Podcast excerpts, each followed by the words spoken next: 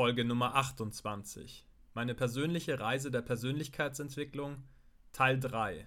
Berufliche Dauerfindungsphase. In der letzten Folge habe ich schon kurz von meiner beruflichen Neuorientierung gesprochen. Nachdem ich die Bank verlassen hatte, war ich auf der Suche nach dem, was mich erfüllte. Es sollte ein langer Weg werden, ein sehr langer. Die Bank verließ ich mit dem Gedanken, kreativer arbeiten zu wollen.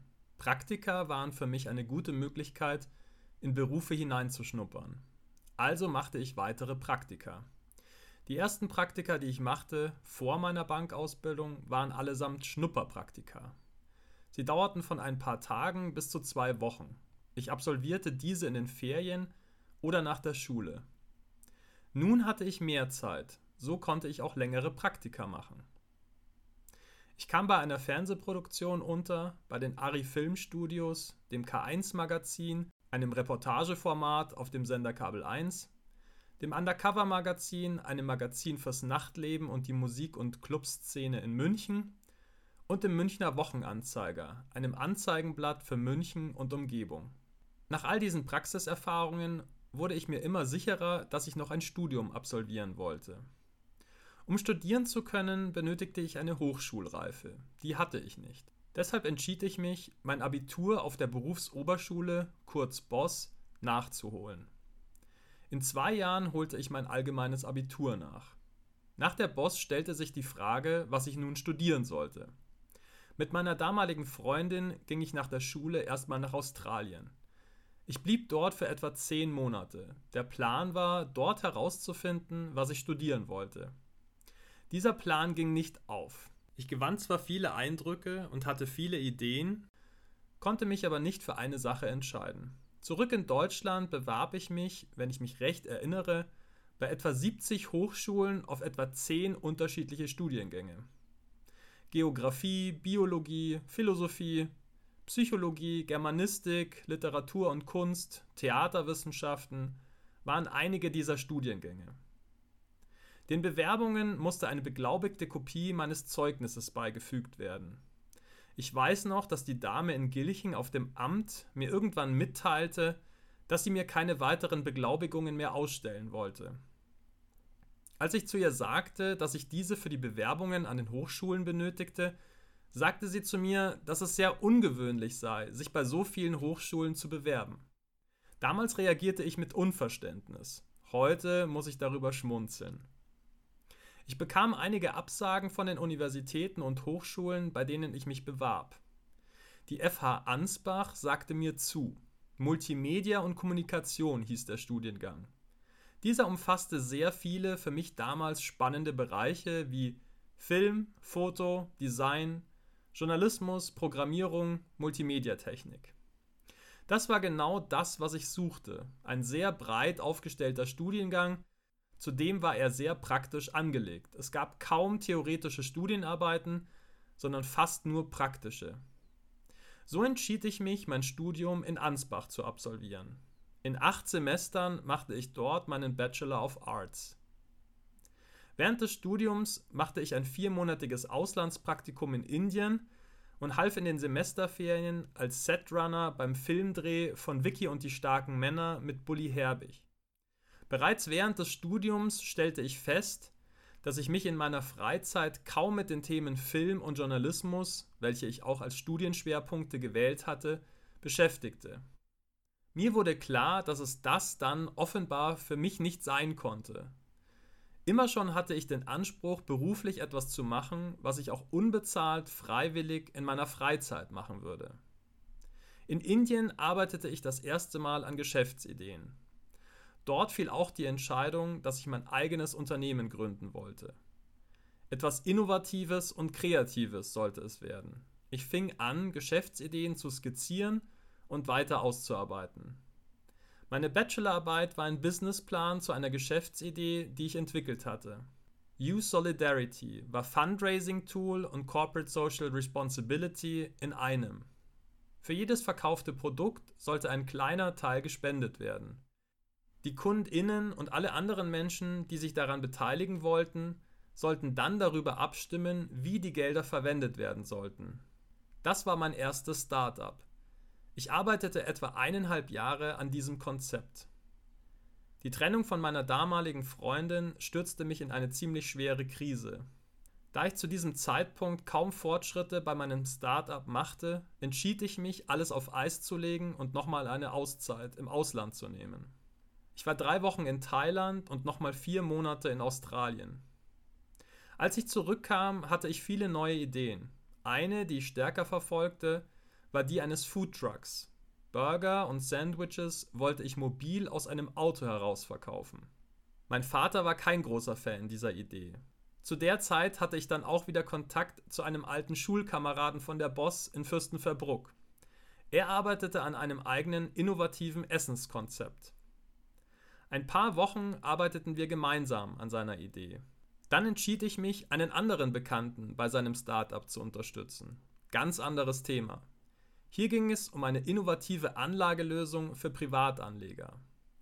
Das Tool ermittelte auf Basis von Informationen, die die NutzerInnen eingaben, ein Anlageprofil und empfahl dann konkrete ETFs, in die die AnlegerInnen ihr Geld investieren konnten.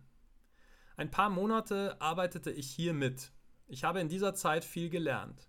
Leider ging es nach einigen Monaten hier nicht weiter, da zunächst weitere InvestorInnen Gelder ausblieben. So startete ich kurz darauf ein eigenes Unternehmen mit meinem damaligen WG-Mitbewohner. Ein Portal, auf dem sich Gleichgesinnte für gemeinsame Freizeitaktivitäten verabreden konnten. Nachdem wir über Monate am Konzept und an der Website gearbeitet hatten, taten wir uns mit unserem sehr begrenzten Marketingbudget schwer, ausreichend viele NutzerInnen zu gewinnen. Wurden Events erstellt, fanden sich selten andere Menschen, die daran teilnehmen wollten. Für unser Marketingbudget war die Plattform viel zu breit angelegt. Das weiß ich heute. So beendete ich nach einiger Zeit auch dieses Projekt. Es folgten unzählige, meist kleinere Projekte, die mich ein paar Tage, Wochen oder Monate beschäftigten. In diese Projekte investierte ich das Geld, welches ich anfangs als Messehostess und Promoter später als Freelancer für Texting, Social Media Konzeption, Grafik und Projektmanagement und ab 2016 mit meiner kleinen Digitalagentur verdiente. Meine Freelance-Tätigkeiten waren für mich immer nur ein Mittel zum Zweck, um meine eigenen Projekte realisieren zu können. Die Digitalagentur, die ich später gründete, ergab sich mehr oder weniger aus den Anfragen, die ich bekam. Nachdem meine Projekte immer mit Investitionen verbunden waren, brauchte ich dafür ständig Geld. Ich verdiente teilweise gar nicht schlecht, aber dadurch, dass ich alles, was ich nicht zum Leben brauchte, immer direkt in meine Projekte investierte, blieb nie ein Puffer, von dem ich im Notfall zehren konnte. Zwischenzeitlich lieh ich mir immer mal wieder Geld von meinen Eltern. Für ein knappes Jahr ließ ich mich auch mal auf Teilzeitbasis anstellen. Ich nahm viel auf mich, um das zu finden, was mich tatsächlich langfristig glücklich macht. Während andere Häuser bauten und Wohnungen kauften, kam ich die meiste Zeit gerade so über die Runden. Vor etwa vier Jahren kam ich das erste Mal mit den Begriffen Scanner, Multipotentialisten, Renaissance Souls in Berührung. Ich verstand, dass ich ein Mensch bin, der vielseitig interessiert ist. Diese Menschen tun sich bei der beruflichen Orientierung besonders schwer. Es fällt ihnen nicht leicht, sich endgültig und ausschließlich für eine Sache zu entscheiden. Diese Erkenntnis war sehr wichtig für mich, wenngleich es die berufliche Findungsphase nicht leichter gemacht hat. Zu dieser Zeit legte ich auch mein erstes Coaching-Programm auf, ein Programm zum Aufbau eines Herzensbusinesses. Die Arbeit mit Menschen machte mir große Freude. Ich merkte aber bald, dass mir für das Programm zum Businessaufbau selbst noch Wissen fehlte. So entschied ich mich, etwas anzubieten, wovon ich noch mehr Ahnung hatte, ein Programm zur beruflichen Orientierung oder Neuorientierung. Für dieses Programm gewann ich einige Coaches. Die Arbeit machte mir wieder große Freude. Allerdings tat ich mir schwer, ausreichend viele kaufkräftige Kundinnen zu finden, die mit mir arbeiten wollten. Da ich für das Thema berufliche Orientierung auch nicht so stark brannte, entschied ich mich, auch dieses Programm wieder einzustellen. Es folgten darauf noch eine Personalvermittlungsagentur ein Coaching-Programm zur Personalakquise, eine Umfrageseite, eine Plattform für gemeinschaftliche Wohnprojekte und erste Erfahrungen im Bereich der digitalen Kunst. Und das waren nur einige der etwa 30 bis 50 Ideen und Projekte, die ich in den letzten 10 Jahren bearbeitete. Weil es unterhaltsam ist, möchte ich hier noch ein paar aufzählen. Zunächst die Sachen, die ich tatsächlich umgesetzt habe. Alleine oder auch mit einem Team. Eine Fußball-App. Schnick, Schnack, Schnuck als App. Ein soziales Netzwerk, welches auf den Aufenthaltsorten der NutzerInnen basiert.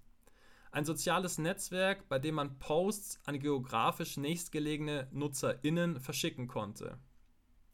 Ein MitarbeiterInnen-Bewertungstool eine App, mit der sich KünstlerInnen und KunstförderInnen vernetzen konnten. Eine Seite für Jura-Repetitorien. Ein Finanzbot für die Abfrage von Kontoständen und das Tätigen von Überweisungen. Ideen, die ich eine Zeit lang verfolgt habe, an die ich mich noch erinnere. Eine Lösung für den Anbau von Gemüse und Obst in Wohnungen. Ein Modelabel für Hoodies und Tanktops. Selbstproduzierter Kombucha ein Portal für die Vermittlung von Immobilien. Ein Tool, welches automatisiert Einkäufe aufrundet und das Geld für dich anspart. Und ich kann dir sagen, dies ist nur ein kleiner Teil von den Sachen, mit denen ich mich mal für eine gewisse Zeit beschäftigt habe. Jetzt weißt du, was ich mit vielseitig interessiert meine. Was ich jetzt genau mache und warum ich mich heute auf einem guten Weg fühle, erzähle ich dir in der nächsten Folge dieses Podcasts.